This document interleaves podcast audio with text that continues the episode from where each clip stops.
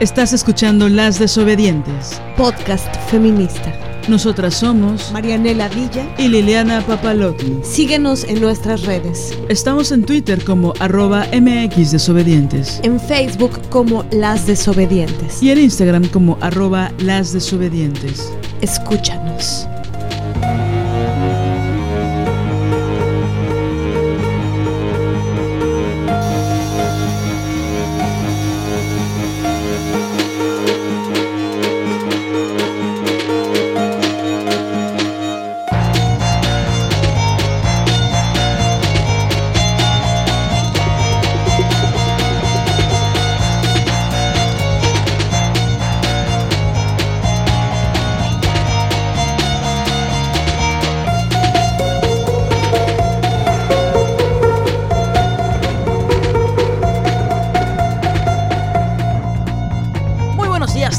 Noches, ya estamos en su programa La Desobedience, Las Desobedientes. Nosotras somos Marianela Villa y Liliana Papalotl.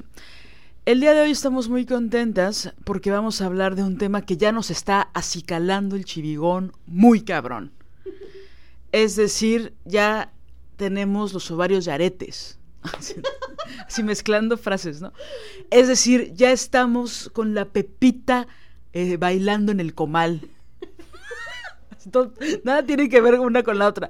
Pero bueno, estamos muy contentos de hacer un episodio más. Ya son 104 episodios. En... No, no es cierto. Oigan, por cierto, hablando de 104 episodios, ya rebasamos los 30 episodios. Estamos por llegar a los 40 episodios y de edad también, por cierto. Pero ya vamos a cumplir un año con el podcast.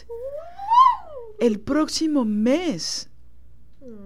Entonces deberíamos de hacer algo. Deberíamos de... Hay que planearlo.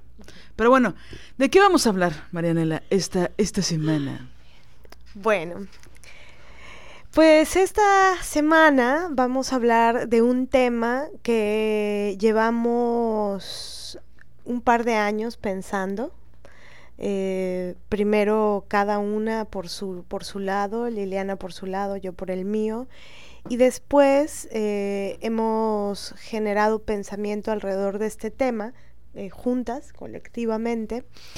Y pues es un tema eh, del cual queremos, el cual queremos complejizar, problematizar, como, como se, se dice ahora muy, muy comúnmente y, queremos eh, sobre todo profundizarlo y ver eh, todas las aristas que hay de, este tema, el cual eh, tiene que ver con cuál es la diferencia entre usurpación, apropiación e inspiración.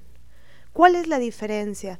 el, tema tiene que ver con esto, con con que nos hemos dado cuenta a lo largo de, nuestra vida y en particular a lo largo de nuestra vida como mujeres, que la usurpación concreta, real y material de, lo que hacemos las mujeres, de lo que creamos las mujeres, de lo que decimos las mujeres, pues es, es un hecho. Eh, es parte del sistema, ¿no? Patriarcal, misógino, eh, que, nos roben, que nos usurpen, que se apropien de lo que es nuestro.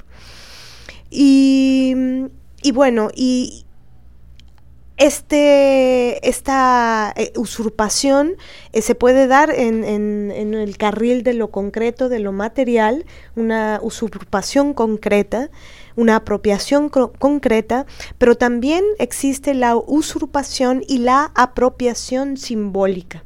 Entonces vamos a intentar eh, desglosar el tema, eh, sobre todo eh, sacando líneas autobiográficas de lo que nos ha pasado a lo largo de la vida con respecto a este tema y seguro haremos más episodios sobre él porque también estamos escribiendo sobre esto y es, algo que, nos importa mucho. ¿Por qué? porque ya hay tanto robo, nos han quitado tanto que aparte eh, que nos quiten, que nos roben eh, ideas, que haya apropiación simbólica de lo que es nuestro, de, nuestro territorio, ¿no?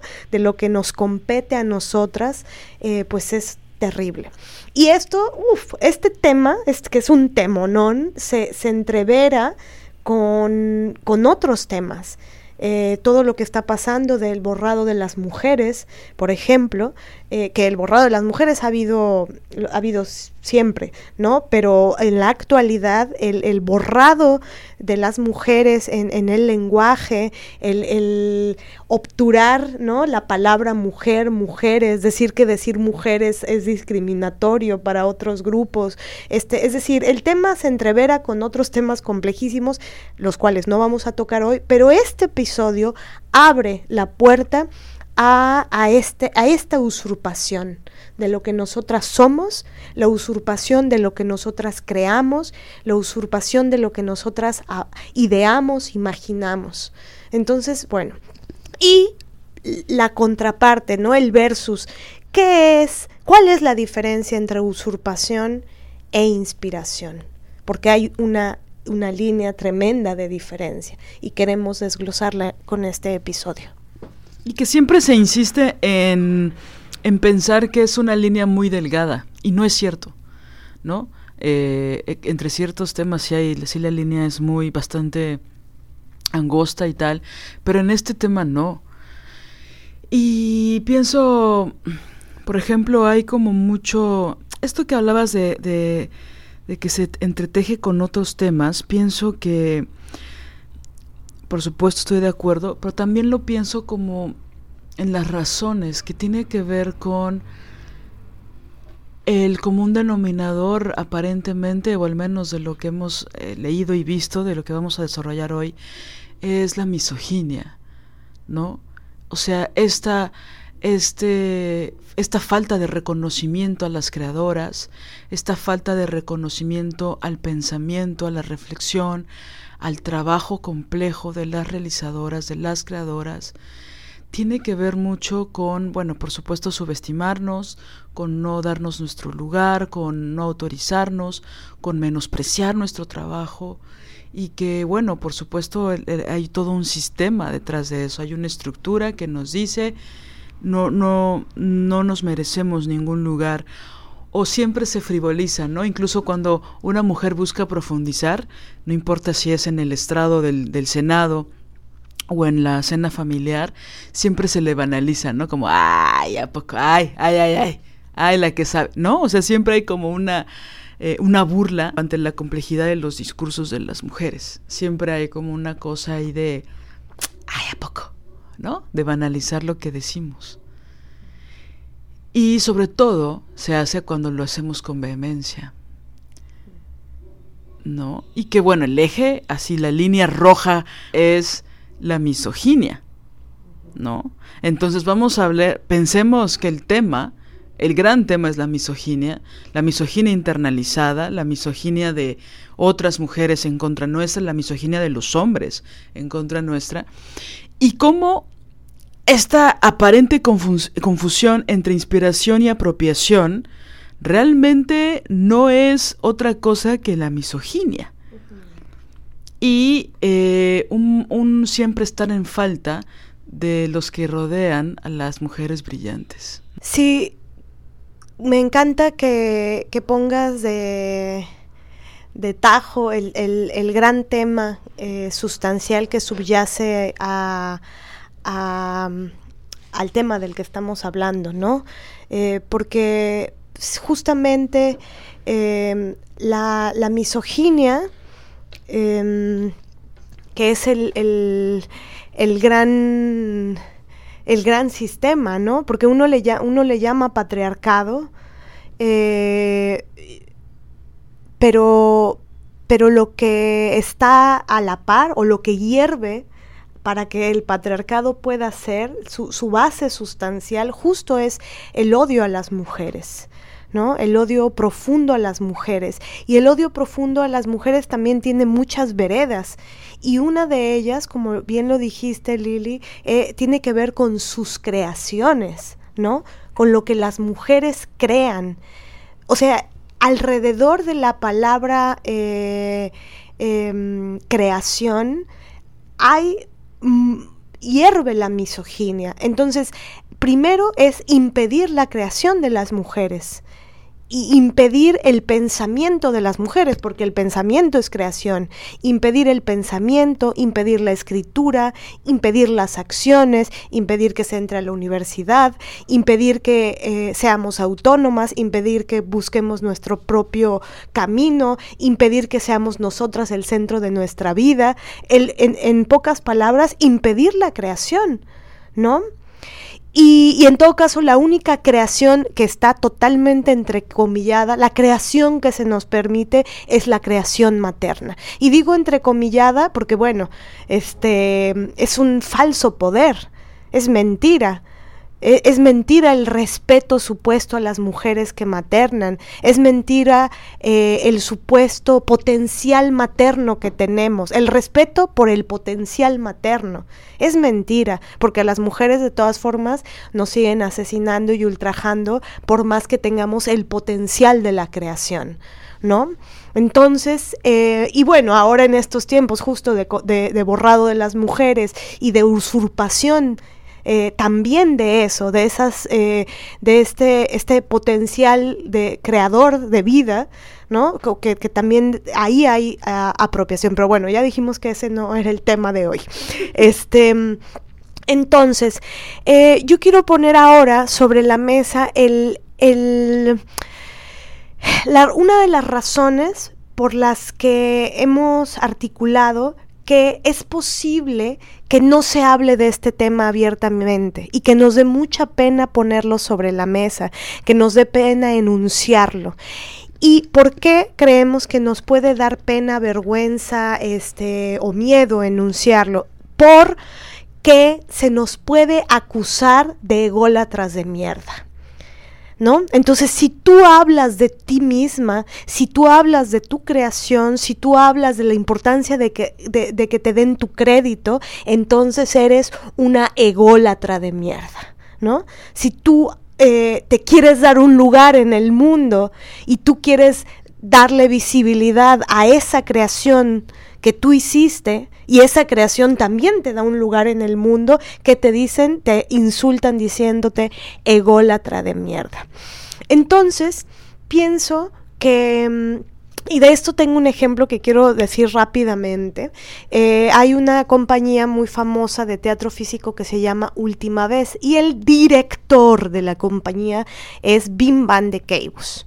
Y eh, esto es una anécdota que, sé eh, muy de, una fuente muy cercana a, estos, a estas actrices, actores, a estas bailarinas que, estuvieron trabajando por muchos años con Bim Van de Keibus.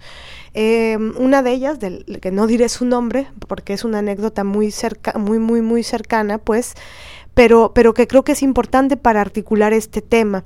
Eh, algunos actores de esta compañía, después de darle, eh, no sé, 10, 15 años a Bim Van de Keibus, porque es, la compañía se llama Última Vez, pero el director, dueño y señor de todas las producciones, de todas las creaciones, ¿quién es? Bim Van de Keibus, ¿no? Siempre que diga director, el que se lleva pues el epicentro de la creación, el, el gran crédito del creador es el director. El crédito de la genialidad, ¿no? Exactamente. Entonces, después de muchos años, varios actores pues ya estaban hasta su puta madre, en pocas palabras. Y lo que hicieron fue decir, pues mira, Vin, ya te dimos un chingo de años de nuestra vida, este, pues vamos a buscar nuestro camino autónomo y vamos a, buscar generar nuestros proyectos porque, claro, yo creo que ahí también, bueno, no, no sé, tal vez una falta de politización durante muchos años al respecto del tema, ¿no? Pero después de tantos años cansadas y cansados dijeron, bueno, vamos a seguir nuestro camino y vamos a crearnos eh, nuestra, eh, nuestro nombre de manera autónoma a Bim Van de Keibus.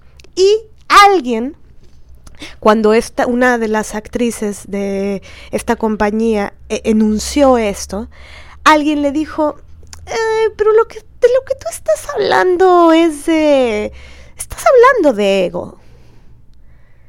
De lo que estás hablando eh, no es sustancial, estás hablando de créditos. Claro que esto que se le decía era un señor, se lo estaba diciendo a esta, a esta creadora, ¿sabes? O sea, un, un, em, un tipo, hombre, que se dedicaba al teatro físico, se lo estaba diciendo a ella. Este, ¿no? Pero me acuerdo mucho el dejo de, tú estás hablando de créditos, estás, estás hablando de ego. Es muy fácil decir eso cuando eres hombre, ¿no?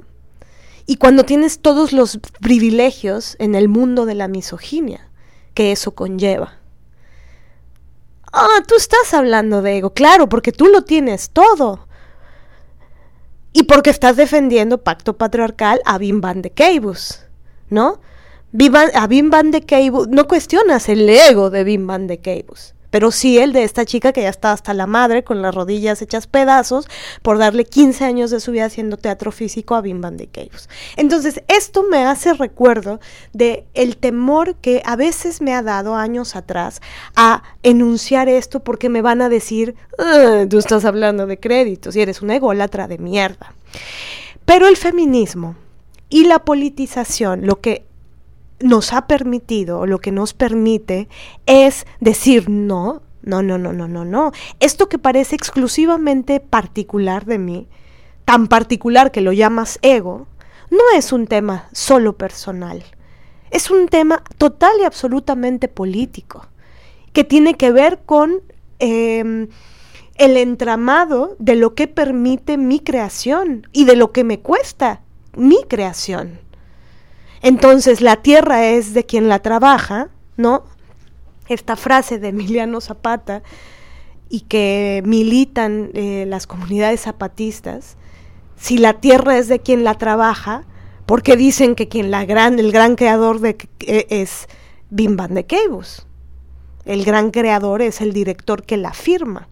Entonces, Em, creo que hay que dinamitar, explotar, reventar eh, este, este temor, ¿no? De que nos digan eh, que somos ególatras. Y es que hay que partir de la máxima que es lo que no se nombra no existe. Es decir, no solo es el nombre en la marquesina, que sí chinga, ¿no?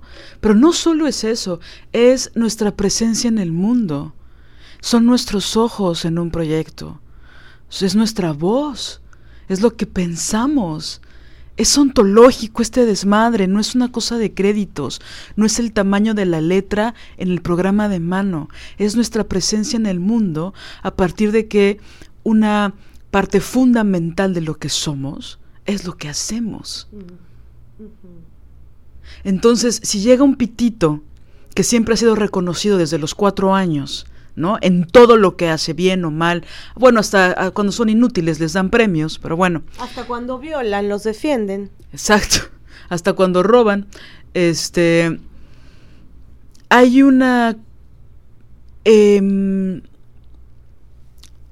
hay muchos obstáculos para que una se reconozca como parte del mundo, para que una le dé valor a lo que hace.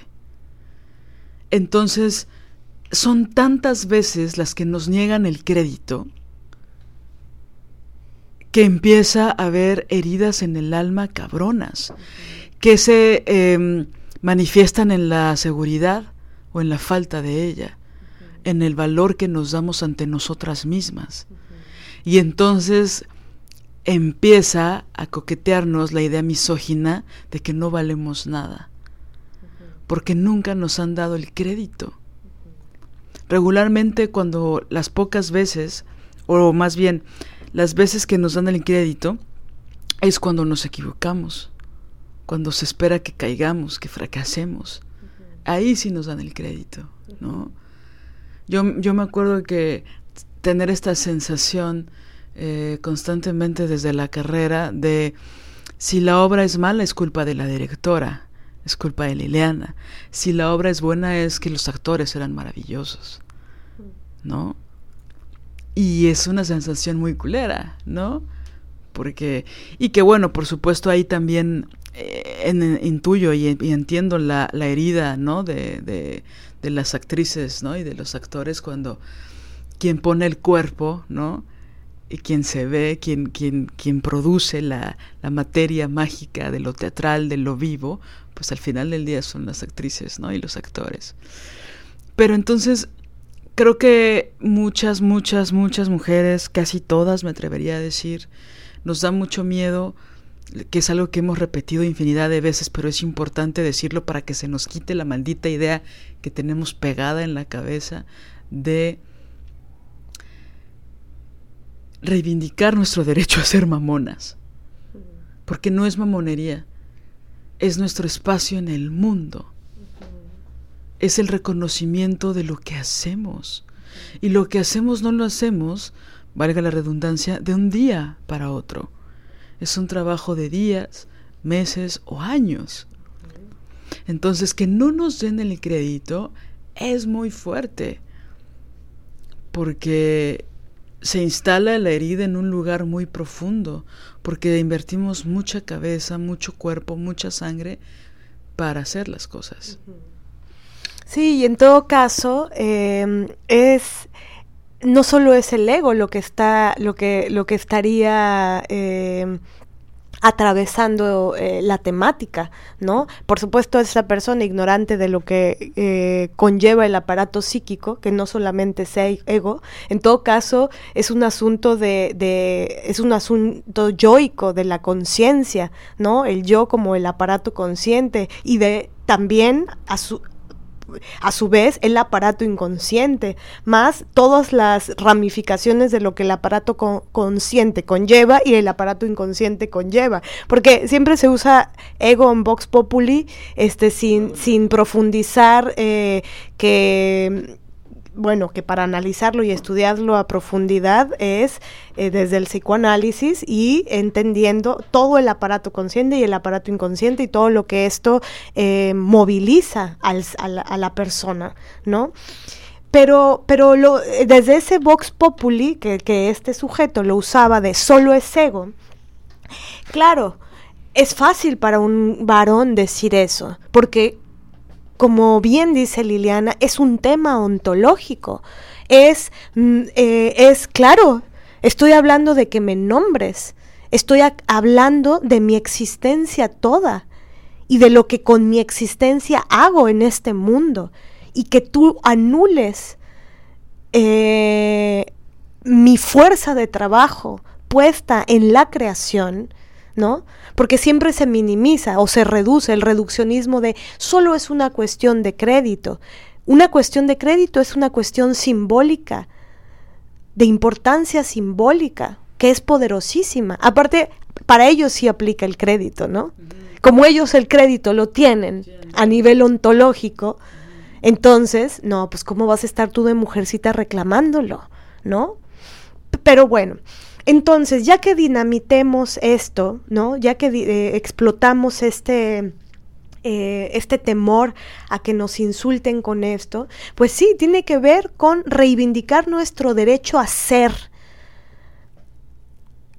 reivindicar nuestro derecho ontológico y decir, quiero que me nombres, es mi derecho ser nombrada, ¿no? Entonces, em, ¿qué más eh, atraviesa este tema. Después de, este temor, saltándolo y pasándonoslo por el arco del triunfo, em, es decir, que no nos importe. O sea, por las axilas. Em, pues sí, creo que, creo que tenemos muchas heridas en, en, relación a esto y, y, creo que hay duda, hay un, hay un tema de la duda, de, lo dubitativo, ¿no? Es decir, dudamos de si em, algo, algún suceso está pasando por un proceso de invisibilización. Si algo de lo que me está pasando está, ¿estoy siendo usurpada o no estoy siendo usurpada? Una se pregunta, ¿estoy siendo plagiada o no estoy siendo plagiada? ¿Es real que se están apropiando de mis ideas o proyectos? ¿O no es real que se están apropiando de mis proyectos y mis ideas? Entonces, esto dubitativo, que me parece que lo dubitativo es vital para no tener un pensamiento eh, dogmático, ¿no? Para, que, para no creer eh, que, que, lo que una piensa es lo que es y es la realidad toda, ¿no? No, hay que ponerlo en duda y decir, ¿será o no será? Y creo que también esto es vital para poder articular la ética. ¿Esto es, es así o no es así? ¿Está sucediendo o no está sucediendo? El problema es que luego este, este proceso de dubitatividad nos puede llevar a apaciguar las aguas de, de, lo que estamos sintiendo. Y lo reducimos a decir, pues igual y no. Aunque esté sintiendo como que me hierve el estómago porque siento que me están se están apropiando de mi proyecto, pues mejor lo voy a dejar ahí porque pues van a decir que que qué mamona o que qué poco feminista porque no dejo que, que, que, pues que se lo apropien para que sea de todas, ¿no? porque aquí también viene otro tema que articularemos más adelantito. Siento que ahí luego se saca el bueno, pues para todas, todas, todo, todo. Entonces, pues qué más da que te lo roben, ¿no? Porque pues para que se reparte y se esparza. Pero, a ver, eh, una cosa es una cosa y otra cosa es la otra. Entonces creo que es importante separar el tema, sobre todo para que lo analicemos. Sí, sobre todo está cabrón que siento que muchas veces no ni siquiera se le pregunta o se le cuestiona a la creadora si se puede compartir o no su material y ni, ni siquiera se le considera, eh, muchas personas genuinamente ni se les pasa por la pinche cabeza que estaría lindo, que sea respetuoso, no sé, ético, preguntarle a la autora si puede compartir sus materiales. Pero no fuera un hombre, porque hasta lo defenderían más que sus propios proyectos, ¿no? de hay que defender, o sea, su, su, su, su, crédito, su nombre, hay que preguntarle, hay que saber qué opina de que se va, ¿no? Eh, y que siento que también hay, hay ciertas discusiones que a mí francamente me parecen hipócritas, ¿no? Con respecto a, por ejemplo, eh, algunos libros que se han subido en PDF y que después se hacen estas discusiones en redes acerca de si tendrían que ser gratuitos o no, públicos o no, dónde queda la, la autoría de las personas, eh, el conocimiento, ¿no? Es decir, entiendo que hay muchísima hay un monopolio absoluto del conocimiento, por ejemplo, el conocimiento científico, que si no compras los libros, que si no accedes a ciertos artículos, que si no tienes la membresía tal, pues no se pueden leer y no se pueden conocer, y hasta que alguien los patenta y se hace millonario y se adueña de las ideas de otros científicos que siempre quedarán pobres, pues ya hasta ese momento podremos conocer los avances. Es decir, eh, vivimos en un mundo absolutamente desigual. Pero hay, hay otros momentos, hay otros trabajos que pienso que básicamente se dividen en dos. en, en, la apropiación cínica, donde hacen copy-paste de un proyecto, copy-paste de una idea, copy-paste de un hecho ya realizado, que ya no es proyecto, que ya es algo realizado, y lo que falsamente se dice inspiración.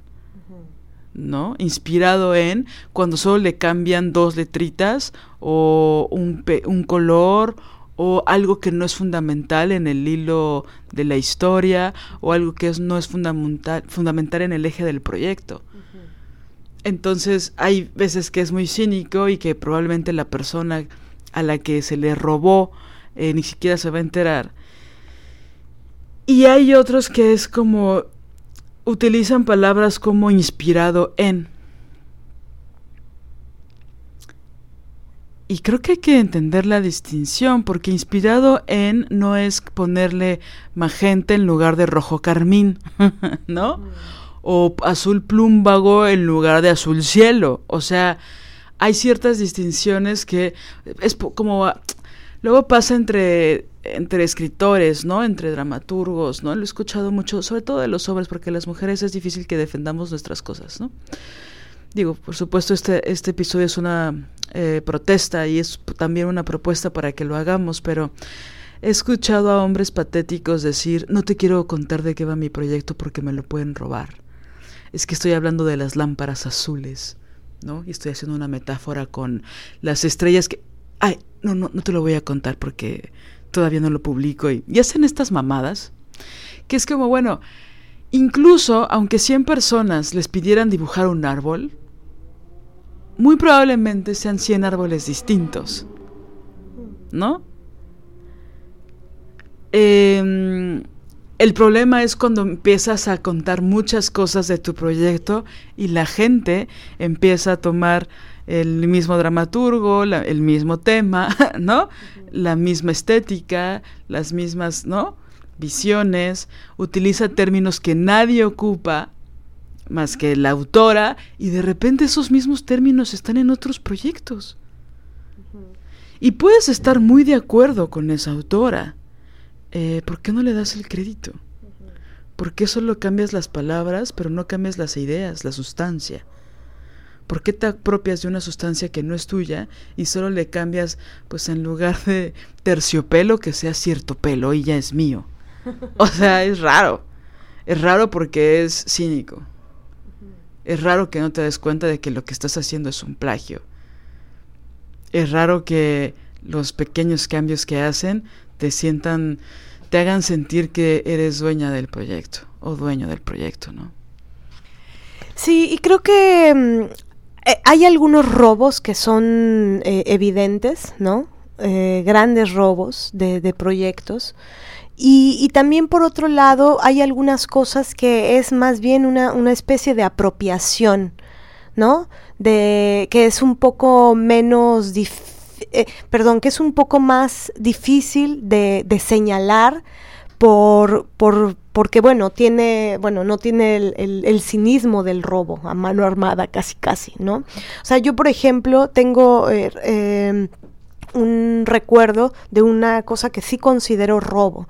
Yo quería montar una obra, eh, mi primera obra como directora, ¿no?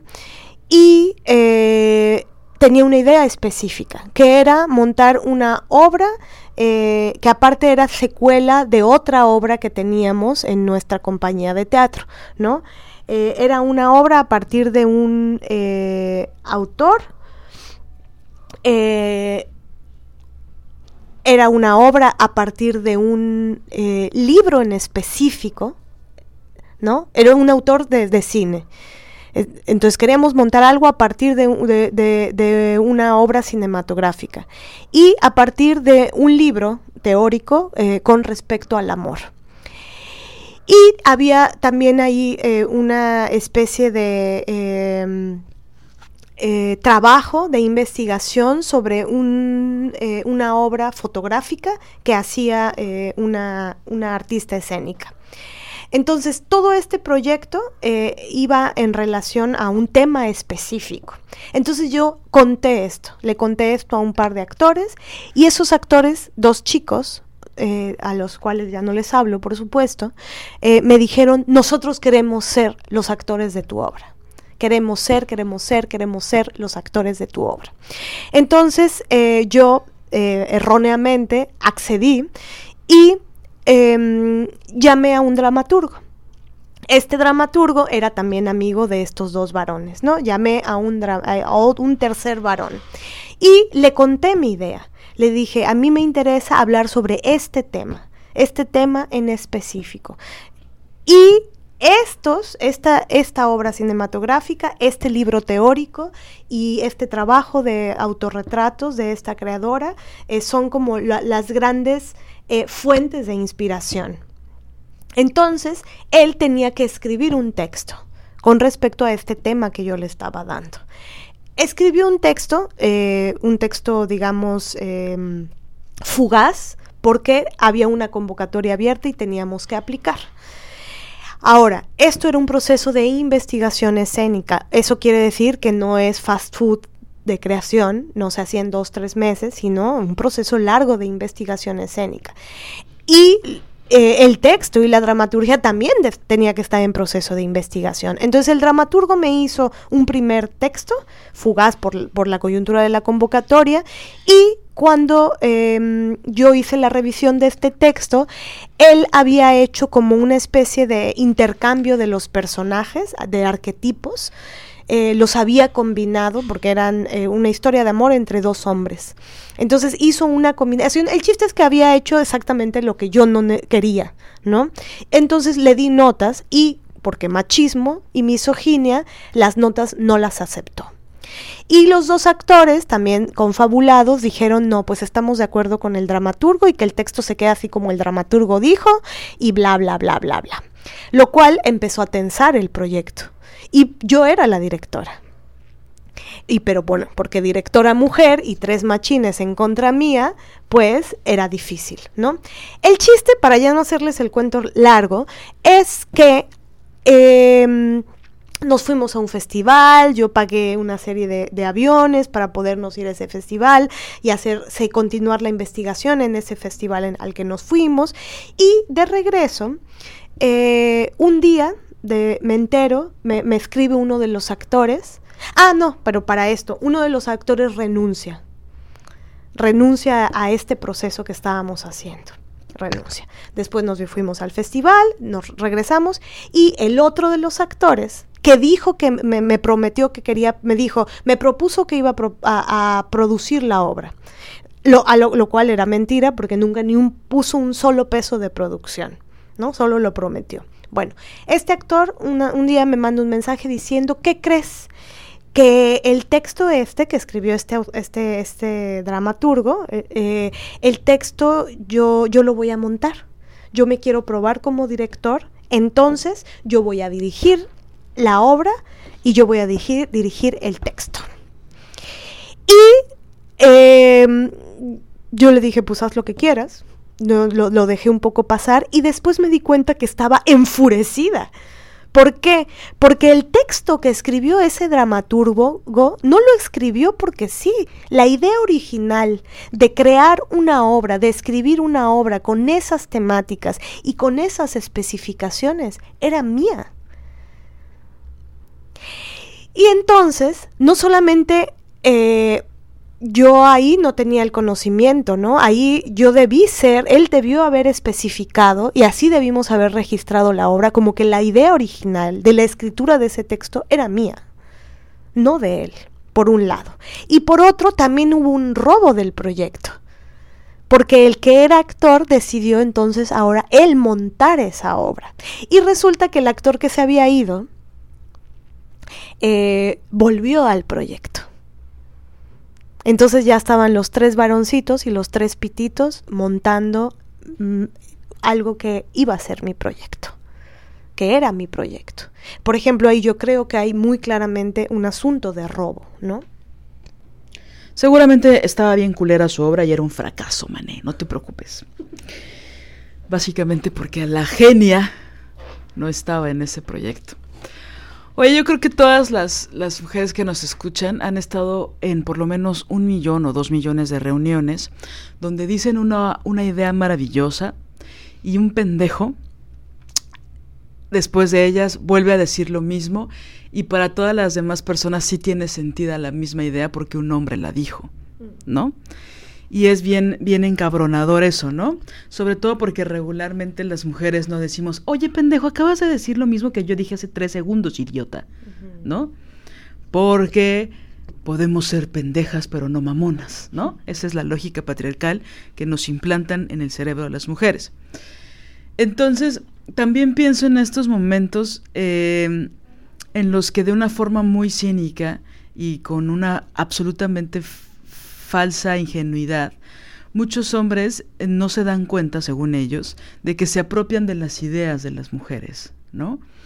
Y, y que le cambian una o dos palabras al proyecto o a la idea, y que estábamos reflexionando hace un rato de por qué entran en tanta falta, ¿no? O sea, ¿por qué es tanta la molestia de que una mujer pueda tener una idea brillante y que no se les ocurrió a ellos, ¿no? Que puede ser, no sé, desde un chiste hasta toda la idea central de un proyecto, ¿no? O una resolución de conflictos, o una resolución de problemas, ¿no? De por qué a esta pendeja se le ocurrió antes que a mí, ¿no? O sea, yo pienso que ese es el pensamiento. Y por eso hay un robo y por eso ya el crédito se va, se empieza a evadir el tema del crédito y tal. Y ya cuando hay que firmarlo, pues ya se queda, ¿no? Se queda, se le queda regularmente a un hombre, ¿no?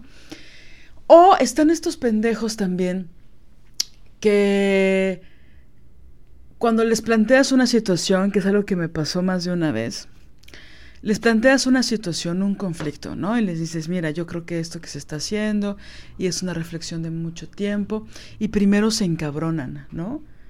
Se emputan porque les estás cuestionando algo, sobre todo cuando se hacen comparaciones, ¿no? En cuanto empiezas a leer de feminismo y racismo, eh, que son dos violencias estructurales, por ejemplo, te puedes dar cuenta eh, de que hay muchos ejes que se van cruzando y que se comparten. ¿no? O sea, que son subtemas que son muy similares y entonces hacer una analogía entre el feminismo y el racismo no es complicado, porque si alguien conoce de las estructuras de violencia que genera el machismo, pues también puedes reconocer, y más si estás racializada, pues las características típicas del racismo que está muy mezclado con el clasismo, por supuesto, ¿no? Entonces hacer esas analogías no es tan complicado para ciertas personas, porque pues puedes verlas casi como un dos líneas paralelas que están a punto de juntarse, ¿no? Me acuerdo cuando un estúpido una vez me estaba explicando lo que era porque yo, eh, yo le estaba contando de algo que me habían hecho que había sido muy clasista, ¿no? En contra mía y este estúpido me dijo algo así, pero así casi casi con la copa de coñac. Me dijo, bueno, pero es que... Ay, Liliana, es que ¿cómo te lo explico? Mira, lo que pasa es que eso que pasó, digo, es grave, ¿no? Está, estuvo, estuvo culero, pero... Pero es que ese clasismo de esa persona es estructural. Esa violencia es estructural. Y es como, a ver, hijo de la mierda, llevas dos minutos leyendo de racismo. Yo llevo diez años leyendo de feminismo. ¿Tú me vas a explicar lo que es la violencia estructural, pendejo? Porque bueno, eso es lo que una le dan ganas de contestar, compañeras, no sé ustedes. Pero a mí sí, o sea, yo lo vi con una cara de... ¿Estás pendejo? ¿Tú me vas a hablar a mí de violencia estructural? Con tu mansplaining, aparte de todo. O sea, parece que ellos inventaron la reflexión, ¿no?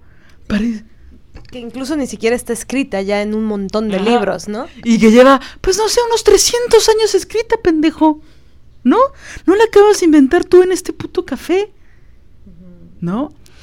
Entonces es muy frustrante como ver el nivel en el que te subestiman, ¿no? Que es como... Mm, aquí la luz no, la pones tú, pendejo, ¿no? Es, es muy frustrante. Y luego, eh, después de que hay un proceso, ¿no? Que también me ha pasado donde se emputan y se encabronan por cuestionamientos que les haces, después toman esos, se reconcilian un poco con esos cuestionamientos y se apropian de ellos y después se hacen los progres en ciertos espacios para quedar bien con otras mujeres feministas, por ejemplo, por dar un ejemplo, y entonces empiezan a reproducir ideas que tú les dijiste. Que tú les dijiste. Y entonces no solo quedan bien con las otras feministas que deslumbradas ante tanta eh, compasión y tanta empatía del machito en cuestión, sino que se, se apropian de tus ideas. ¿No? Cuando al principio les caló, ¿no? Recuerdo perfecto cuando les hablaba, cuando, antes, cuando tenía amigos hombres, y que les hablaba y jotos, ¿no? Y que les decía, oye, ¿no crees que cuando tú joteas hay una violencia misógina? O sea, tú lo llamas transgresión porque aparte les encanta usar esa palabra, ¿no? De jotear para mí es transgresión, ¿no? Y es, órale, encuentras la transgresión, digo que eso lo hablábamos la vez pasada, ¿no? en burlarte de las mujeres, ¿no? Y que al principio era como, como si yo les hubiera dicho pinche joto, y, ¿no? Y me saliera la, la supuesta homofobia y yo fuera intolerante ante eh, sus mecanismos de defensa del mundo violento en contra de ellos, el mundo obtuso, que sí es, pero es como, güey, ya sabemos que lo gay no les quita lo misógino, pero jotear tampoco te quita lo misógino. Jotear es misógino. Y después hacen como estas reflexiones, muchos años después, acerca de que tal vez sí deberían de cuestionarse eso, ¿no? Entonces es bastante insultante cómo se apropian de esas ideas cuando en, un principio o años antes les parecieron absolutamente violentas o, o groseras, ¿no? Y que después, por supuesto, como el tiempo va cambiando tan rápido y sobre todo el de las mentalidades, después usurpan, ¿no? Y se apropian y dicen que esas ideas ellos las planearon, las pensaron y las investigaron, ¿no?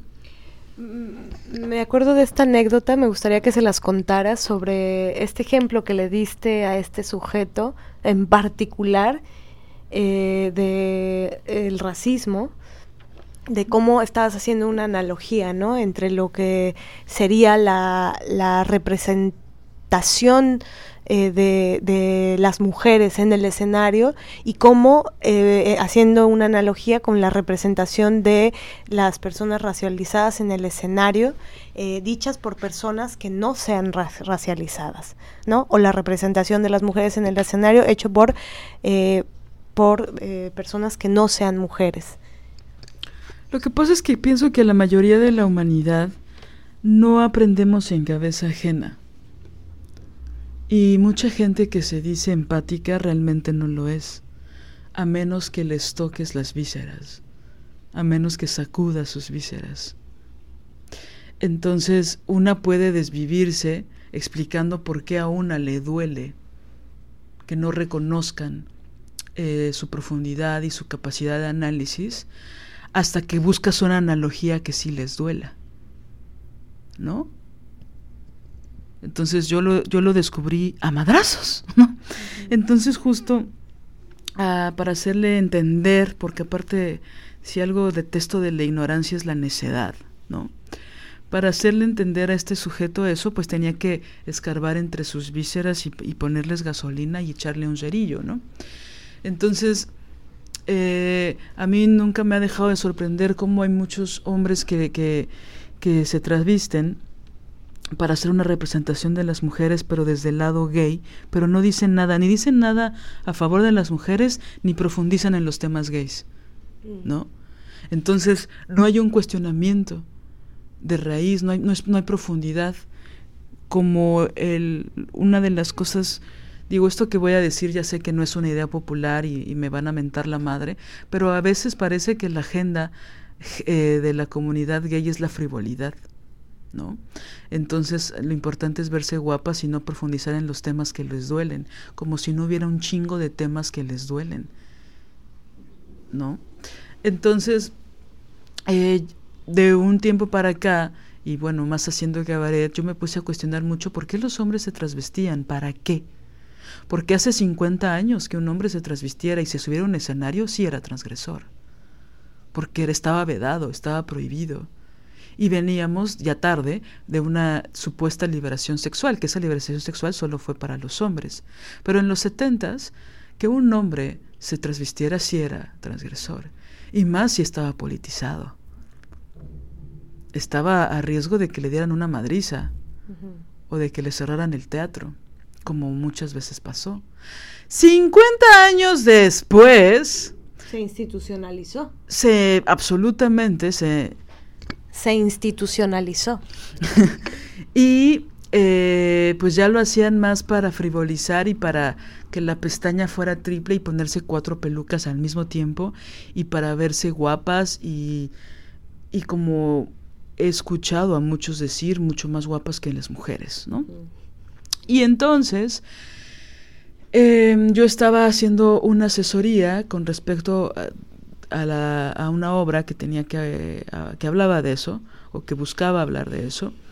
Y yo cuestionaba mucho acerca del final y el final, y que el final no justificaba que el personaje se trasvistiera. Entonces yo quería entender que, que, el final cerrara de alguna forma, que hubiera una justificación de por qué se trasvestía, mm. ¿no? Eh, porque ya que un hombre se trasvista sin politizarse, me parece, pues no solo aburrido, sino aparte estéril y poco artístico.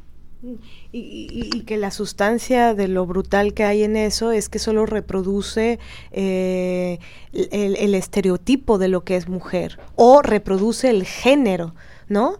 ¿Qué es, qué es el género? Pues todos los atributos patriarcales que eh, se nos han impuesto a las mujeres. El género como el brazo duro del patriarcado con el cual acciona, ¿no?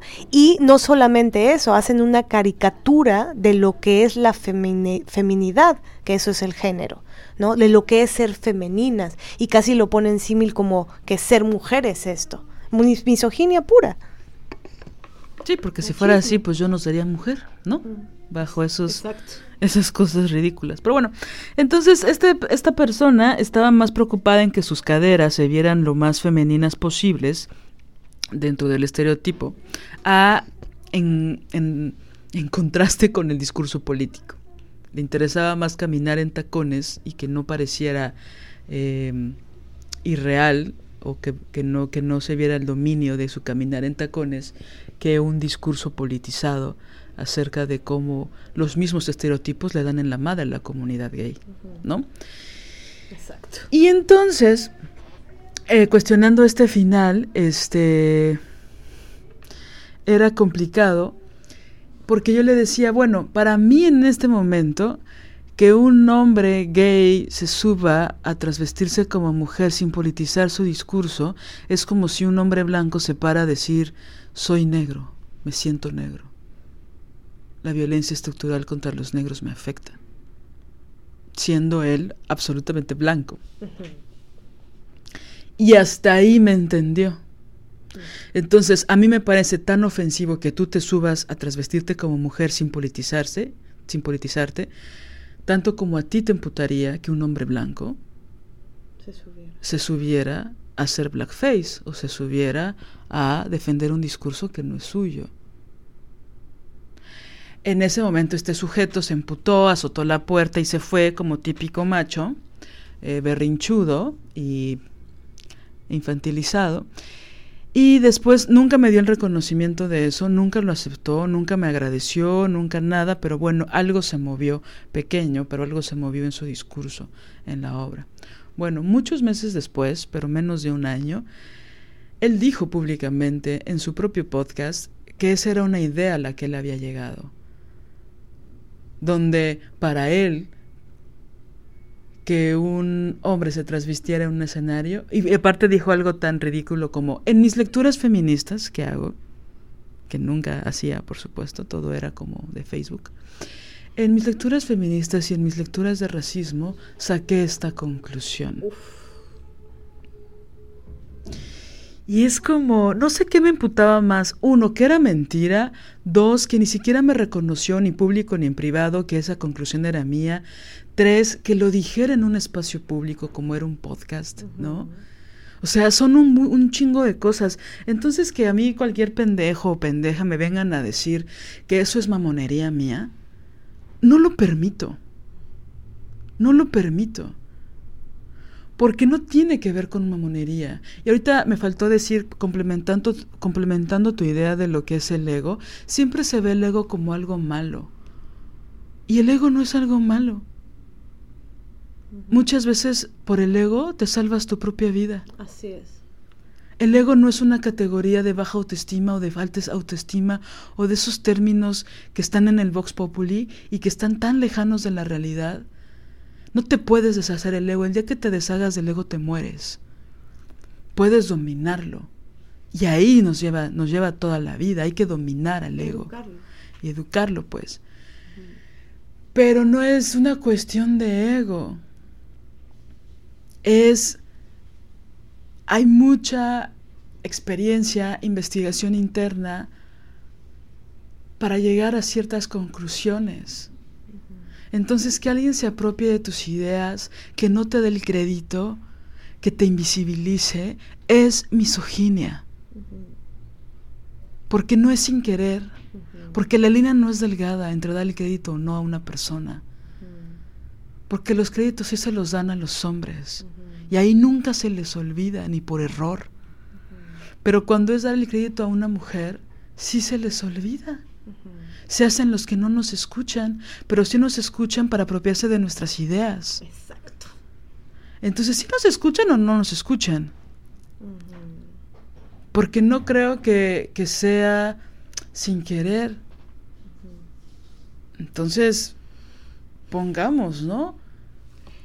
También quisiera nada más nombrar como este, este momento, porque por supuesto no es algo que solo hacen los hombres, también lo hacen las mujeres. También me, me pasó en otra obra que yo dirigí, donde yo quería justo para quitarle la etiqueta a las actrices y a los actores de que son títeres, como a mí me inculcaron en la escuela. Yo estaba totalmente negada a la idea de que las actrices y los actores son títeres. Para mí son seres creativos, creadores. En una obra que dirigí me pareció importante, fue una investigación de muchos meses, donde la idea original era mía, donde la investigación fue mía, donde leí muchísimas cosas, hice investigación de campo. Me pareció importante que la dramaturgia como lo hacíamos a partir de improvisaciones, pues que también el crédito era de las actrices y de los actores, ¿no? Y bueno, hicimos muchas exploraciones, yo hacía mis anotaciones y de repente pues yo empecé a hacer la dramaturgia, eh, empecé a trabajar en ello y terminé el texto, ¿no? Y como había salido ese texto de muchas frases que habíamos leído, escuchado, visto en carne propia y experimentado, pues a mí me pareció importante darle el crédito a los actores, ¿no? Ah, y eso se convirtió en el derrumbe del proyecto, ¿no? Eso se convirtió en que hubiera una falsa apropiación, en que hubieran problemas de ego, en el que cuando yo quería montar la obra o de seguirla en temporada tenía que pedirles permiso, en el que yo en la búsqueda de una eh, de un trabajo horizontal ya parecía que yo no era importante en el proyecto, ¿no? Y entonces eh, empecé a tomar decisiones porque yo también era la directora del proyecto, ¿no? Y yo era la única directora. Y entonces eh, el productor también empezó con sus envidias y no soportaban que yo hiciera otras cosas que también eran emocionantes y que requerían de mucho trabajo. Y todo eso se volvió una cosa tan tortuosa porque cuando les das alas a los alacranes, ¿no? Pasan por encima del trabajo de otras personas, en este caso de mí, ¿no? Y pues bueno, eh, afortunadamente yo sé que, que yo podía hacer otros proyectos con toda la experiencia y el aprendizaje que tenía y que todavía esa investigación hasta la fecha me ha traído otras, ¿no? La creación de otras obras, ¿no? Y de otros proyectos. Pero es impresionante la forma de que buscan siempre de invisibilizar a las personas que trabajamos, ¿no? De repente yo estaba en un momento donde tenía que trabajar con tres elencos diferentes porque los, tenía que soportar los egos de esas otras personas y los tiempos de esas personas y no, entonces la única pendeja que trabajaba ahora día y noche era yo, ¿no? Por respetar el ego de esas personas, ¿no? También es frustrante en ese sentido, ¿no? Perdona, más rápido quiero decir que me recuerda a, la característica de los conquistadores, ¿no? Los que conquistan. Es decir, que llegan y usurpan y se apropian de lo que no es suyo. Y que al final los que conquistan no son los que trabajan la tierra. Me gusta mucho pensarlo desde, desde esa perspectiva, ¿no? ¿Quién, quién ara la tierra? ¿Quién, ¿Quién se quema la piel bajo el sol? Creo que esa es una, una forma de, descubrir la línea ética de, de, los asuntos, ¿no? Porque tú estuviste cuántos años pensando el tema, investigando el tema, leyendo el tema, articulándolo para poderles presentar ese proyecto a todos ellos. Entonces tú haces el planteamiento no solo de la idea original, no solamente temática de vamos a hacer algo con respecto a este tema, empecemos todos de cero a investigar. No, tu investigación fue previa, Tú habías labrado la tierra antes, las llagas del sol que te había dejado el, trabajo en, la, en, el campo, este, las tenías tú antes. Ah, y cuando ellos llegaron, limpiecitos, ¿no? Este, no, no tenían ese trabajo hecho. Y aún así se querían apropiar y te querían dar una patada a ti. ¿Qué parece eso? Perdón, el capitalista el que usurpa, el que quiere llegar a conquistar las tierras que no son suyas. Sí, y solo hubo una actriz que les dijo, ¿qué les pasa? Estas palabras no se trata si son de ustedes, de Liliana o mías.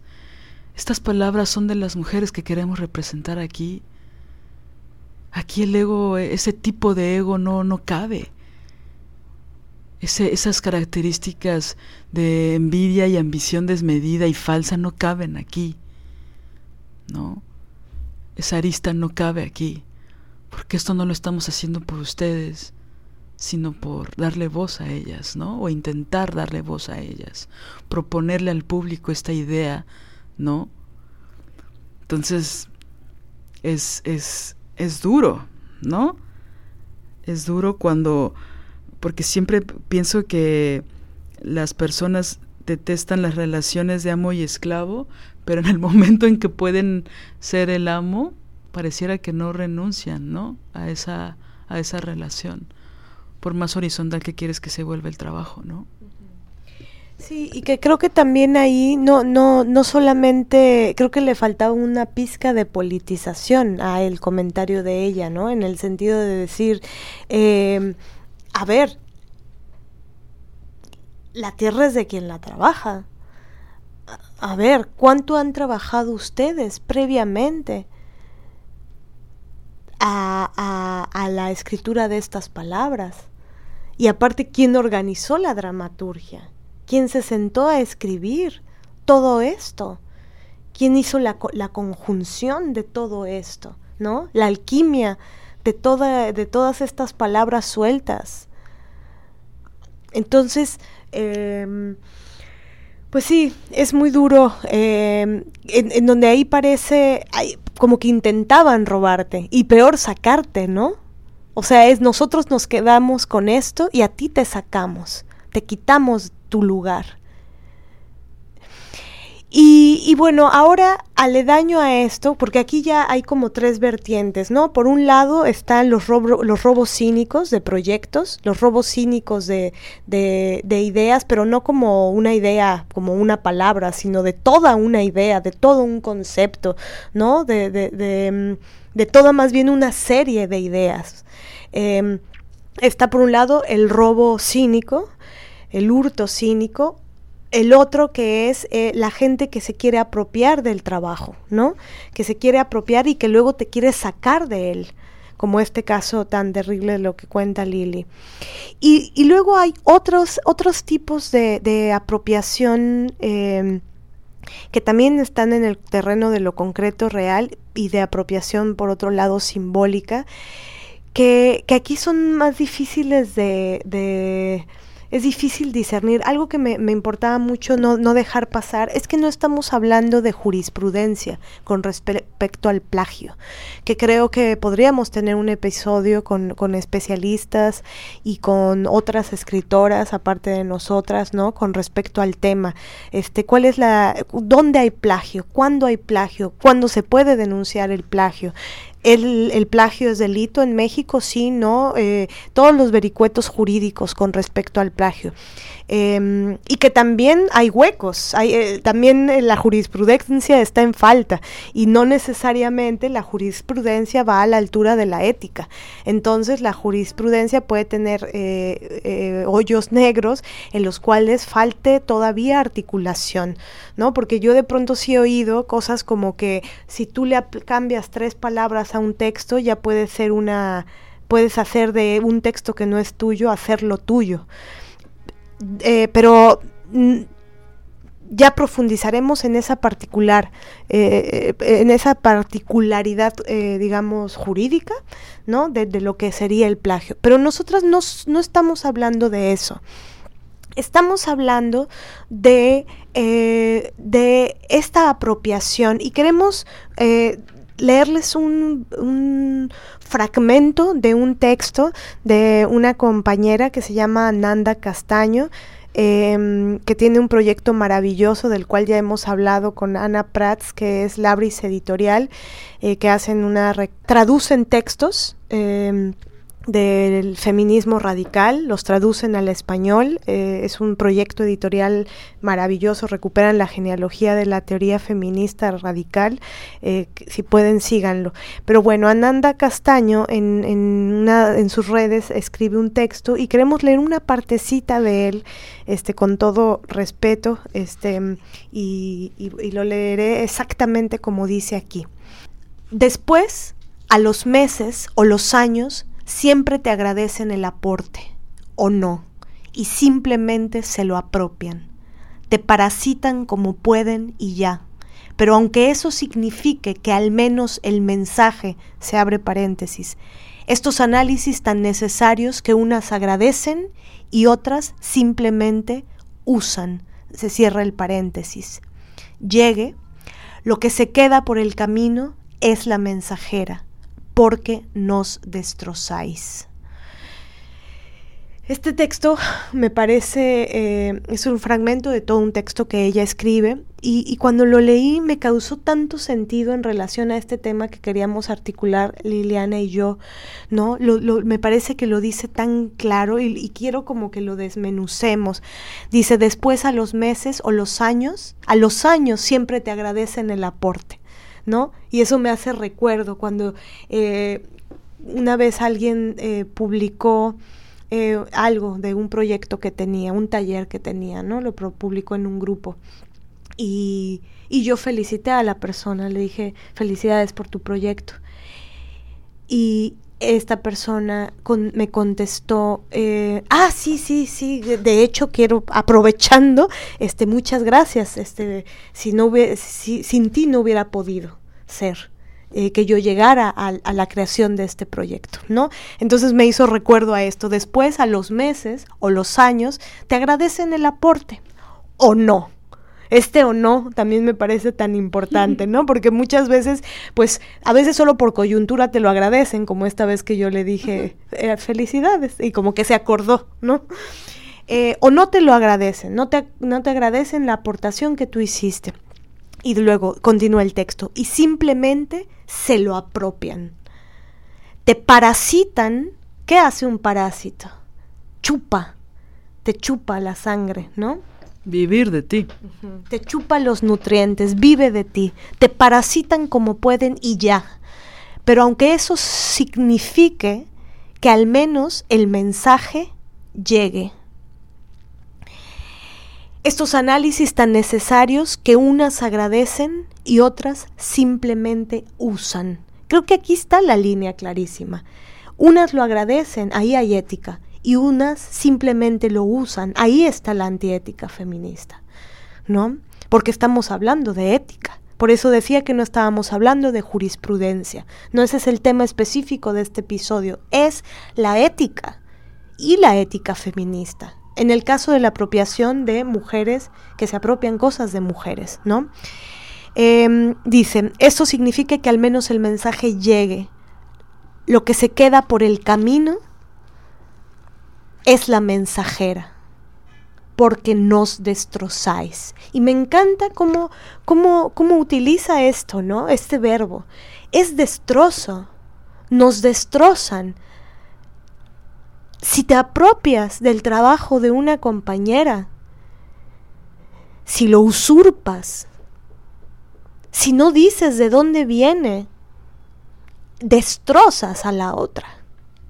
Aparte como si no nos fuéramos a dar cuenta, ¿no? Es decir, yo luego escucho a chavas que ni conozco, ¿no? Que hablan como tú, mané. O que hablan como yo o que dicen cosas que hemos dicho en el podcast. Hace unos meses, eh, alguien, la verdad es que ni me acuerdo quién puso en Facebook, ¿no? Unas reflexiones y tal, a partir de una conferencia que dio y no sé qué, y una chava le dijo, oye, yo vi tu conferencia, este, pues se la copiaste a las desobedientes, ¿no? Y nos arrobó, por eso me enteré. Y es como, ah, chinga, ¿no? Manas, denos el crédito, ¿no? Todo chido, vengan al programa, no mamen, ¿no? Pero hay que dar el crédito porque no, no está chido, porque hay una articulación, hay unas cosas. Y, y ahí luego, luego va a empezar el menosprecio, ¿no? De, ay, no están inventando el hilo negro, ¿no? Y luego, ah, luego va a empezar el menosprecio y estas cosas. Sí, pues aquí nunca están, el programa no se llama el hilo negro, ¿no? Pero sí he visto, ¿no? Eh, cómo publican cosas y hablan y con esta certeza que es como, güey, me la estás copiando. ¿No? Sí, y aquí viene el tema que se vuelve espinoso, porque cuando, cuando te alejas de los varones y, cuando ya ellos ya no hay forma de que, que, bueno, ellos siempre tienen manera de usurparte y robarte cosas, pero cuando, cuando ya en tus círculos no están ellos y entonces ahora tus círculos son mayoritariamente de mujeres, eh, la apropiación también se puede dar ahí. ¿No? Porque la antiética se puede dar en todos lados y la misoginia es pues parte del sistema y hay misoginia internalizada, interiorizada em, y podemos eh, cometer actos, hacer actos antiéticos con la otra. Y se vuelve espinoso porque porque ¿cuál es la línea que divide aquí? Por ejemplo, yo quiero hablar de, un caso muy específico, ¿no? Dar un ejemplo muy específico que, quisiera que lo desmenucemos para, entrar a este tema espinoso. Eh, yo doy un seminario que se llama Las Ofelias, Prácticas Autonómicas Creativas.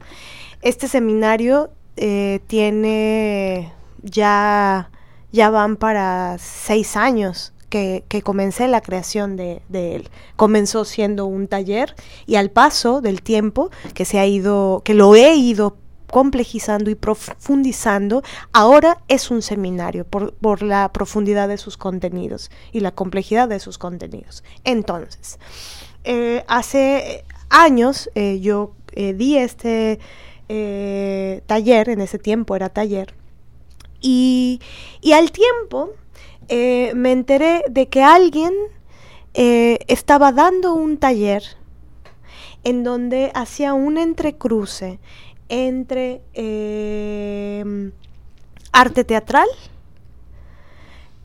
entre feminismo, pero particularmente eh, la base bibliográfica de su taller era sobre un libro de autonomía de Marcela Lagarde. Esta persona había tomado años atrás mi taller y ahora está dando un taller eh, con estas características. Entonces yo cuando, cuando veo esto digo, viene el periodo de la dubitatividad. ¿Esto es plagio o no es plagio? ¿Esto es usurpación o no es usurpación? ¿Esto es apropiación o no es apropiación? Y es importante analizarlo porque ya, ya estoy escuchando a la, gente detractora. Es importante analizarlo no desde un lado que solo sea emocional. Porque aquí es una cuestión muy, muy práctica, muy evidente. Arte teatral y feminismo. Autonomía.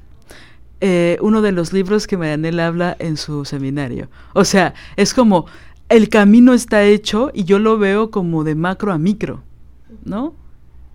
Ah, o sea, ¿ya nadie puede hacer un taller de, teatro? Sí. Ah, o sea, ¿nadie puede mezclar teatro con feminismo? Sí. Pero hablar de autonomía con esta autora, con este libro, como si la autora solo tuviera un libro, no sé, para mí hay mucha evidencia, ¿no? Hay un rompecabezas ahí raro, ¿no? Y, lo que, lo que es, es duro es que a mí se me ocurrió, cuando, cuando yo me enteré de esto, yo felicité porque pues estaba emprendiendo este proyecto pedagógico, esta persona, y, y me dio el agradecimiento de gracias a ti, sin ti esto no hubiera podido ser. Privado. Pero, pero me mencionó que, que el libro del que, que era la base bibliográfica era un libro, sí, de Marcela Lagarde, pero no era el de autonomía, sino el de autoestima. Que, y, yo dije, bueno, es ahí podría hacer un proceso de inspiración, ¿no? Este se inspiró en mi taller para ella hacer su propio taller en donde hiciera un, un entrecruce entre arte teatral y la búsqueda de eh, autonomía, ¿no? Herramientas, ta, ta, ta. Pero después se me ocurrió entrar a un live de Facebook, Live. un live de Facebook y, y, vi una entrevista que le estaban haciendo y ahí me enteré que pues había habido una mentirilla ahí y el libro no era el de autoestima sino el de autonomía. Y, y cuando ella explica y narra esto, eh, pues fue, fue triste, sobre todo para mí ver el, cómo lo narra, ¿no? Hay una parte en este live donde dice, bueno, es que eh, yo, eh, yo me encontré con este libro y, este, y en este libro dicen tal cosas y tal otra. Y entonces ahí es donde digo, eh, ¿cómo? ¿Reconocimiento en lo privado, pero en lo público silencio? ¿No? Porque sí me reconoce en privado. Tengo un, un, álbum en Facebook que me gusta mucho, que lo creé desde hace mucho tiempo, que, que, justo tiene que ver con eso, que dice reconocer en lo oscurito a las, a las personas que admiramos no está chido. Es importante el reconocimiento público, no en lo oscurito donde nadie te ve. Claro, pero se necesitan agallas, ¿no? Para reconocer el trabajo de las otras. Y se necesita cuestionarse su propia misoginia para reconocer públicamente a alguien. Porque también pasa a nivel político, porque digo, todo lo público es político de alguna forma, es que cuando hay un re reconocimiento político por la, digo, público por la otra, también hay una postura ahí. Uh -huh. Y eso da miedito, ¿verdad? Para las tibias da miedo. Sí, entonces, ah, pues me, me, me, parece que, que es eh, preocupante, ¿no? Eh, porque, porque justamente aquí entre, entramos al terreno, que aquí yo no lo llamaría plagio, ¿no? No, no lo llamaría yo plagio. Pero tampoco inspiración. Pero tampoco inspiración. Eso no me parece que sea inspiración, porque por supuesto que todas podemos hacer un entrecruce entre este arte, eh, feminismo, psicoanálisis, teatro, feminismo, psicoanálisis, teatro, feminismo, psicoanálisis, autonomía, teatro, feminismo, psicoanálisis, autonomía, una autora, pero teatro, feminismo, este... Eh, eh, Marcela Lagarde, Teatro Feminismo, Marcela Lagarde, y el libro en específico, ok, ¿no? Ok, pero creo que lo importante aquí, creo que la diferencia política, en donde ya creo que hay una apropiación que no está chida, es en el silencio, el no nombrar, el no nombrar de dónde vienes. Creo que ese es el punto, ¿no? Es como si alguien hace un eh, taller sobre escritura. Sobre la ira. Sobre la ira, pero usan tu base bibliográfica, exactamente el libro de esa autora. Entonces, yo creo que aquí lo que queremos decir, y lo decimos con todo el cariño, el respeto, y, lo que nos importa eh, problematizar y hablar de los temas espinosos, ¿no? Eh, no hay que hacerlo, no hay que hacer esto. Es importante decir de dónde venimos, es importante nombrar a la otra, es importante darle entidad a la otra, porque si no, compañeras, eso es apropiación intelectual y e invisibilización. Y eso me parece, la invisibilización del trabajo de la otra es eh, verdaderamente terrible, porque eso es darnos un balazo en el pie. Y no lo podemos permitir y tampoco podemos, eh, ¿cómo se dice? Eh, proteger eso, hacer caso omiso de eso. Si yo veo que alguien más se está apropiando de algo más, decirle, mana, te estás apropiando. Esto está raro. ¿Y qué es lo que hay atrás de la apropiación y la usurpación? Lo que pienso que hay es que no has arado la tierra suficiente. No has arado la tierra. Perdón, a mí me daría pena sacar mi libro de escritura que se llama De la rabia. O sea, eh, y no porque yo no pueda hablar de la rabia, uno de los contenidos en las Ofelias es la rabia como motor, pero es un contenidito chiquitito dentro de un montón de cosas. No es el sustento, no es la sustancia, no es el epicentro, no es lo que hace que se dinamite eh, eh, la escritura desde la rabia, como es el taller de Liliana. Entonces, no nos hagamos ojo de hormiga, que me encanta esa frase popular para decir este tema tan complejo. No hagamos ojo de hormiga, porque ojo de hormiga es antiética feminista y no está chida. Y no me da pena ya decirlo. Ya no me da pena decirlo abiertamente, públicamente en este micrófono. Porque si nosotras nos apropiamos de lo de la otra, por eso nosotras hacemos un gran hincapié en mencionar quiénes son las autoras. Eso es recuperar la genealogía. Y recuperar la genealogía, compañeras, es vivir. Como bien lo dice Marcela Lagarde. Ella no dice con recuperar la genealogía, lo dice con la biografía. Recuperar tu biografía eh, nos va a permitir la biografía nos va a permitir sobrevivir, la genealogía también. Entonces, ¿qué, ¿qué es que me nombren? ¿Qué es que las nombren? Es que las que digamos de dónde venimos, es como no nombrar de dónde yo vengo de mi abuela y vengo de mi madre y vengo de mi madrina y de fuerza de trabajo y de, y de, y de todas sus em, creaciones. Y hay otra autora que también admiramos mucho, Erika Irusta, que en un video maravilloso de una valentía brutal, eh, porque, porque em, se vulnera de una manera y, es brutalmente honesta, en un video en Instagram, eh, que en Instagram está como yo monstruo. Em, ella, eh, hay, un, hay una partecita en este video que dice, te guste o no te guste, se cita.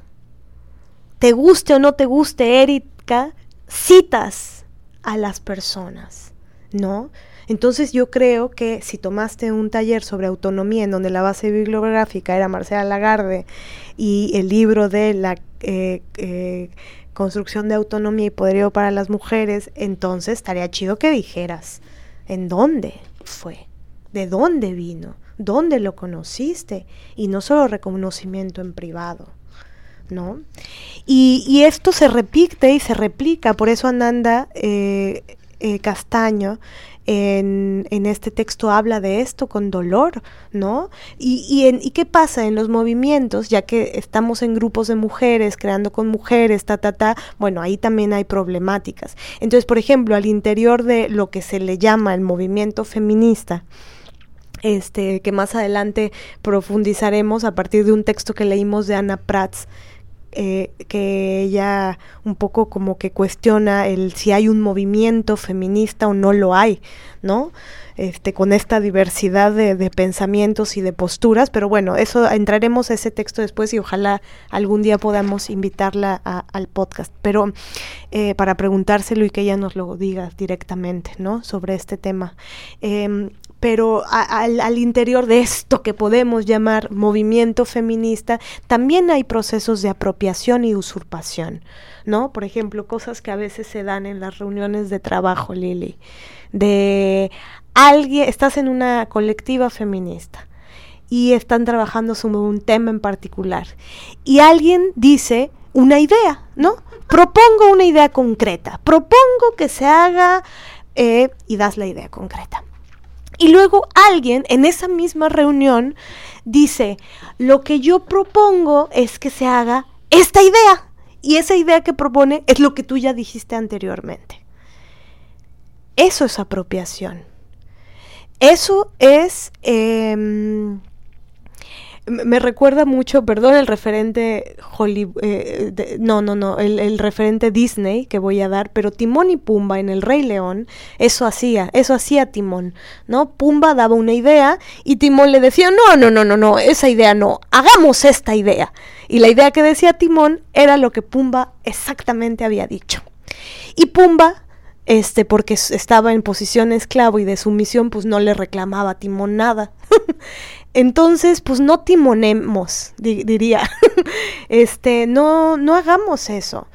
Coño, si la otra está dando la idea, ella dio la idea, a ella se le ocurrió la idea, bueno, en todo caso, digamos, está chido hacer esa idea, si tanto te gustó como para replicarla, como si fueran tus palabras. Si tanto te gustó como para apropiártela, pues ya. Entonces, bueno, lo que hay atrás de todo esto es, es la ética feminista, ¿no? Sí, la ética y cuestionarse su misoginia. ¿No? Es decir, todas las personas tenemos grados de misoginia.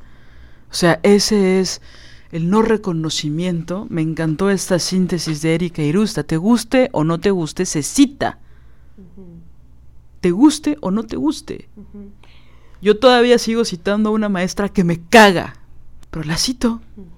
La cito porque también le aprendí cosas chingonas. La cito. Y como también dice Erika Irusta ahí, por más misoginia internalizada, Erika, citas. Dices de dónde vienes. Dices, dices de dónde es la idea. Incluso a veces nosotros la hemos hecho aquí en los episodios. ¿Se acuerdan cuando hablamos de ternura feroz? Que por ahí nos han preguntado, pero nosotras fuimos muy claras en, en, en uno de los episodios la conjunción de estas dos palabras, ternura feroz, lo, la primera vez que yo escuché ternura feroz junto fue de Erika Irusta, porque la primera vez que escuché ternura radical junto fue del manifiesto de ternura radical de la Pocha Nostra. Ternura radical la primera vez que lo escuché y lo dijimos. Y Ternura feroz la primera vez que lo escuchamos, que lo, fue de Erika Irusta. Ahora, podemos escribir sobre la ternura feroz. A mí, por ejemplo, me pone esas dos palabras juntas. Y he profundizado en eso.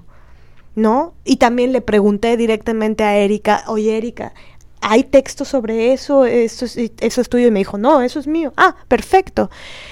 Ella lo, lo, lo utiliza en su narrativa Ahora, yo puedo escribir textos sobre lo que para mí es la ternura feroz, sí, pero es importante decir que la primera vez que lo escuché, se lo escuché a Erika Irusta.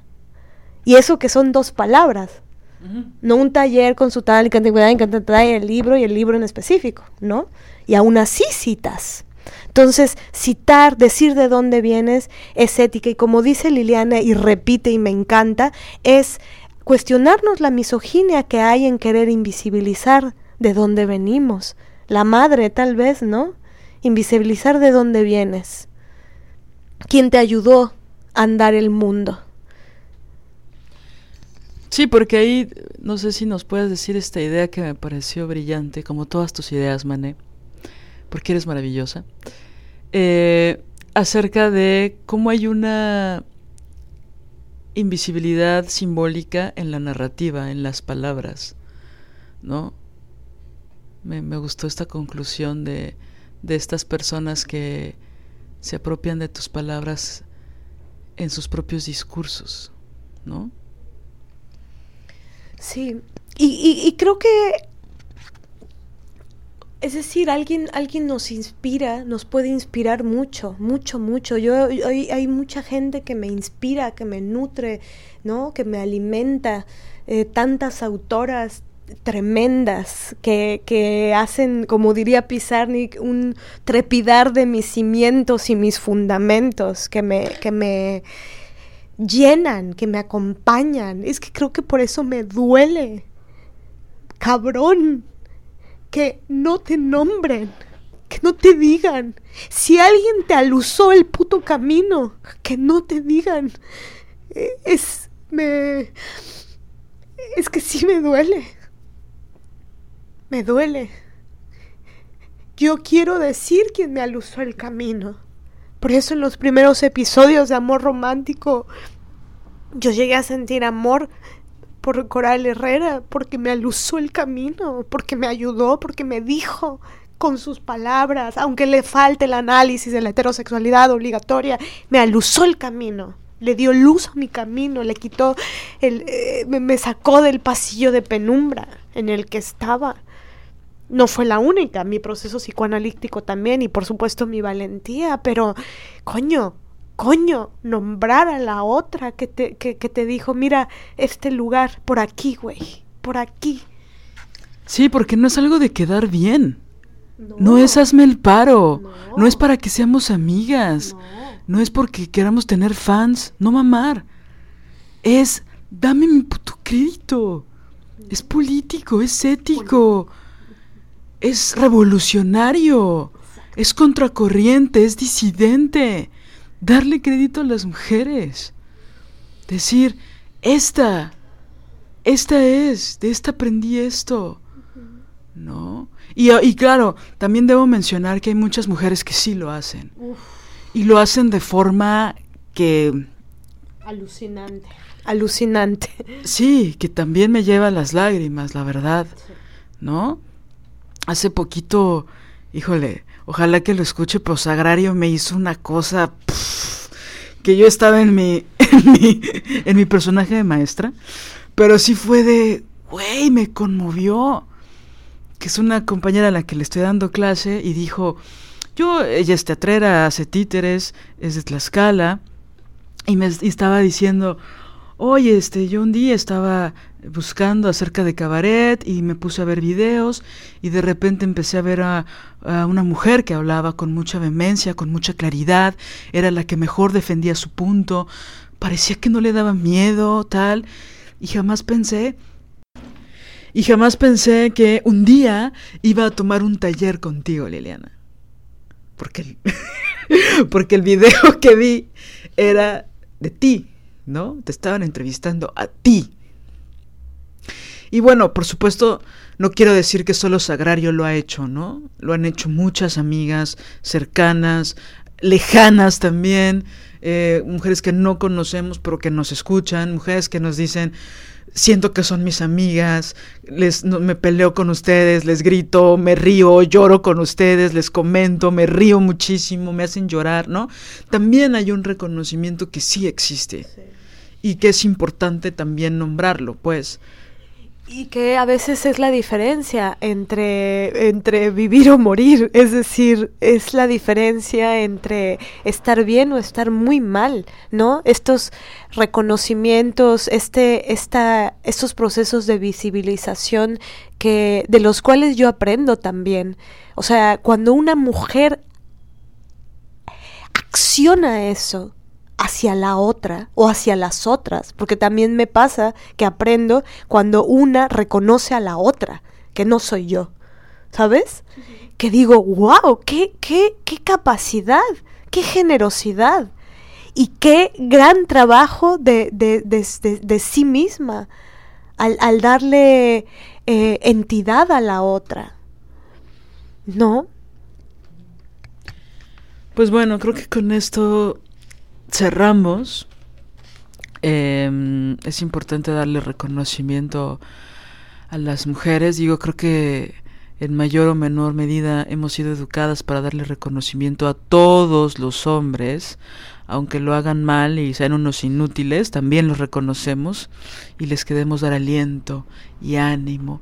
Estaría bueno equilibrar esa balanza y también hacer reconocimiento a todas las mujeres, o, a la, o por lo menos a las mujeres que admiramos y, que, y de las cuales aprendemos cosas, uh -huh. ¿no? Aprendemos cosas de, de, diferente índole, ¿no? Y de muchísimos temas. Yo aprendo también de muchas mujeres y me encanta decirles que son unas chingonas cuando lo son y me encanta decir, échale chingón y deja de desconfiar en ti, ¿no? Uh -huh. Y a mí me gusta darle aliento a las mujeres como a mí me gustaría que me den, que me den aliento, ¿no? Uh -huh. Es por eso que también para mí fue fundamental eh, las Ofelias, tomar las Ofelias contigo, mané. Porque tú tienes una capacidad que no es. que, que la gente torpe lo, lo, banaliza y creen que son apapachos y que es, es simplemente dulzura. Pero no, lo que tú haces es una ternura feroz que requiere de muchísima inteligencia, de muchísima sensibilidad. Y yo en tres sesiones descubrí cosas de mí misma y de mi ser creativo que no logré en mucho tiempo, ¿no? Entonces, también yo quiero darte ese reconocimiento, porque sí, eres una chingona y la verdad es que a mí me caga escuchar o leer a otras mujeres que se apropian de tus palabras, porque tú las fuiste descubriendo en ese océano de tu genialidad. Y es que, que al final viene de heridas, ¿no? Yo siento que lo que hay también es un invisibilizar la herida, nuestra herida, la herida de la otra. Y ya nos han quitado tanto ellos, tanto, hasta la vida, ¿no? que no hay que quitarle a la otra su entidad, no nombrándola. Y creo que sí, como dice Liliana, es, es una revolución hacerlo, es una revolución, es un cambio del paradigma todo, ¿no? Y decir no, eso es lo que quiere el patriarcado, porque aparte no nombrar a la otra, no decir de dónde venimos, no decir dónde lo aprendimos, no decir cómo alguien te puso la lupa para que vieras del millón de libros que existen, ese libro en específico, esos, esos, ¿no? Esas páginas en específico. Alguien te puso la lupa ahí. Hay que decir quién puso esa lupa. Porque esa lupa tiene ternura, tiene amor, tiene saberes. Tiempo. Y no solo es para que te ahorres tiempo, sino que para, para que puedas ir más profundo, más rápido. ¿No? O sea, yo, yo lo pienso mucho cuando doy clases, ¿no? Eh, que es como, yo ya me ahorré esto, yo ya lo viví. A lo mejor no te va a dar sentido ahorita, pero después te puede dar un sentido otro. Y tú probablemente puedas ir por caminos inimaginables que a otras no se nos hubiera ocurrido. Yo quiero ahorrarte esos obstáculos. No porque soy una chida, que sí. No porque sea solamente generosa, que sí sino es para que dentro del universo de la creación, dentro del universo de lo que es encontrarse a sí misma en las palabras, te ahorres un par de pasos, ¿no? En fin, creo que con esto cerramos, Marianela, si te parece bien, eh, y pues vamos a planear qué desmadre de reconocimiento vamos a hacer hacia otras mujeres. Ah, pero quiero decir algo antes de, cerrar y, que también em, tiene que ver con, agradecerte a ti. Al final, este, el daño, los daños siempre los reparan otras personas. Esto fue una, una cosa que estábamos hablando el otro día, ¿no, Lili? Sobre que la reparación del daño eh, nunca viene nunca viene de los agresores de las, o de las personas que te agredieron, viene de tus amigas. Ajá. Y, creo que, que, esto que dijiste es una forma de reparar el daño para, para, para mí y para muchas otras. Y, creo que alguien de quien yo he aprendido justamente la, la, vitalidad y la, la, valentía que se requiere y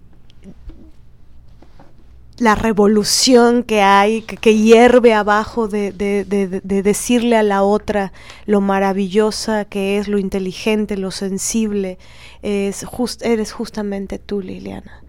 ¿No? Es decir, a mí esos fueron de las primeras cosas que me, que me maravillaron. Es qué capacidad tiene para darle reconocimiento a la otra y, y, eso, esa fuerza que tiene ella para hacerlo, eso no quiere decir que ella no lo necesite. No. Eso no quiere decir que no lo necesitemos o que otras o que ustedes no lo necesiten. Todas lo necesitamos, porque todas tenemos una herida en común, que es que no nos nombren. Así que no podemos reproducirlo. No podemos seguir haciendo eso. Por justicia a nosotras mismas. Exacto. ¿No? Básicamente. Solo por hoy, solo por hoy, solo por hoy. Recupera ten presente los nombres de las que te han ayudado a, a, a que el camino sea menos sinuoso. Tenlas presentes siempre, son un tesoro, ¿no? Las mujeres que nos han alusado el camino. Sí, solo por hoy escríbele una carta, ¿no? A esa mujer que te inspiró. Estaría buenísimo. Cuídense. Chao. Chao. Diseño original de Ori Jane, música original de Alina Maldonado.